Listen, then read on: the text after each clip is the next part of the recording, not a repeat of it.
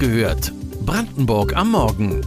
Euer tägliches News-Update von mods.de und lr.de aus der Region.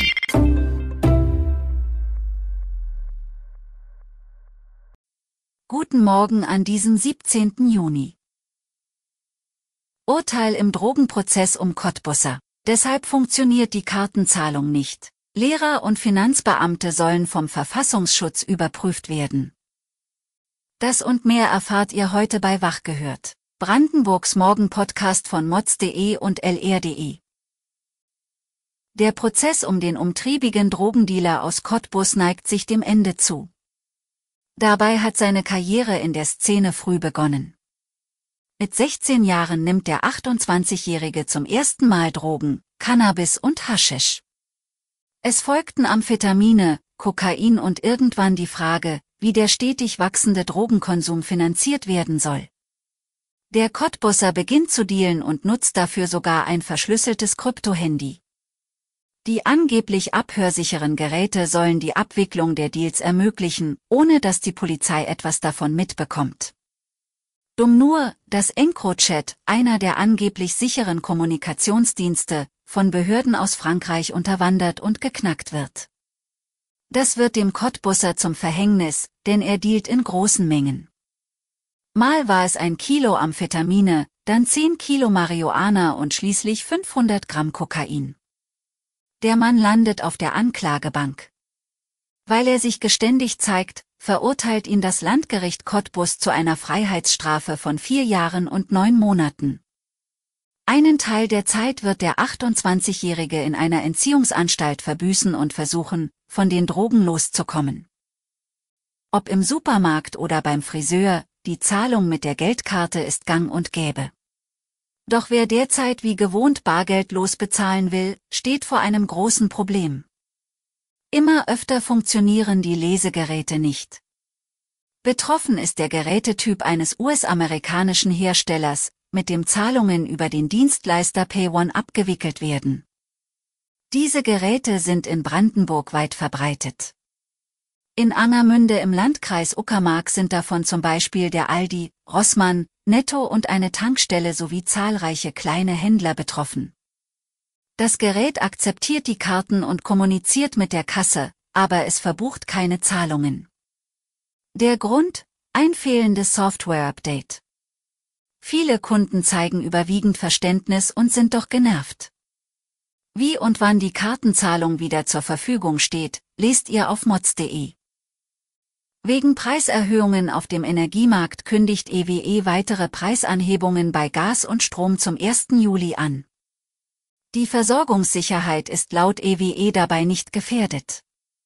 Für die Versorgungssicherheit im Winter lässt der Energieversorger nach eigenen Angaben seine Erdgasspeicher in Rüdersdorf bei Berlin und in Niedersachsen laufend füllen. Derzeit hat der Rüdersdorfer Gasspeicher einen Füllstand von fast 78 Prozent. Aber aktuell wäre ein Lieferausfall bei Gas für Deutschland nicht zu kompensieren. Für die weitere Unabhängigkeit von russischem Gas wird zunehmend auf grüne Gase gesetzt. Es ist ein neues, mit Biogas betriebenes Blockheizkraftwerk in Finofurt geplant. Der Bau zweier solcher Kraftwerke für die Stadtwerke in Strausberg kann ebenfalls im Juli starten. Lehrer, Professoren, Finanzbeamte, Polizeianwärter und Beamte im Justizvollzug sollen vor ihrer Verbeamtung in Brandenburg vom Verfassungsschutz durchleuchtet werden. Ein solcher Gesetzentwurf wird jetzt beraten. Die Überprüfung wird nicht die schon im Dienst befindlichen Beamten treffen, sondern all diejenigen, für die eine Verbeamtung ansteht. Bei ihnen soll auch ohne ihr Einverständnis eine Regelabfrage durchgeführt werden. Immer mehr Menschen wechseln in ein verfassungsskeptisches oder verfassungsfeindliches Lager, heißt es im Gesetzentwurf. Deshalb habe die Allgemeinheit ein Interesse daran, zu verhindern, dass diese Personen Beamte werden und von dem Staat leben, den sie eigentlich bekämpfen möchten. Der Verfassungsschutz soll dabei keine Wertung abgeben, sondern beispielsweise darauf hinweisen, ob die Person Straftaten wie Volksverhetzung begangen hat oder mit verfassungswidrigen Kennzeichen aufgefallen ist.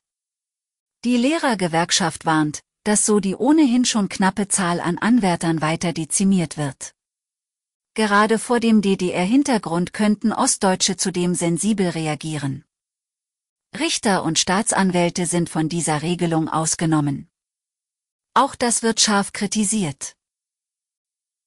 Schauen wir jetzt, was im Flächenland noch los ist. Der Klimawandel sorgt auch in diesem Sommer für Trockenheit. In der Schwarzen Elster im Landkreis Oberspreewald-Lausitz führt das jetzt zu drastischen Maßnahmen. Hier ist Notabfischen notwendig. Seit Mitte der 1990er Jahre sind die Fischretter mindestens einmal jährlich im Einsatz. Der Grund ist fehlender Niederschlag. Im März wurde mit nur 7% des Niederschlages der niedrigste Wert seit Beginn der Wetteraufzeichnungen gemessen. Deshalb soll nun die Wasserentnahme aus der Schwarzen Elster unter Umständen verboten werden. Kein Wasser mehr für die Erdbeerpflanzen im Kleingarten nebenan. Die aktuellen Prognosen gehen davon aus, dass die Lausitz weiterhin von steigenden Temperaturen und äußerst geringen Niederschlägen betroffen sein wird. Weitere Details und Hintergründe zu den heutigen Nachrichten lest ihr auf mods.de und lr.de. Wir versorgen euch jeden Tag mit frischen Informationen aus der Region. Am Montag früh hört ihr die nächste Folge Wach gehört, Brandenburg am Morgen. Wir wünschen euch einen schönen Start ins Wochenende.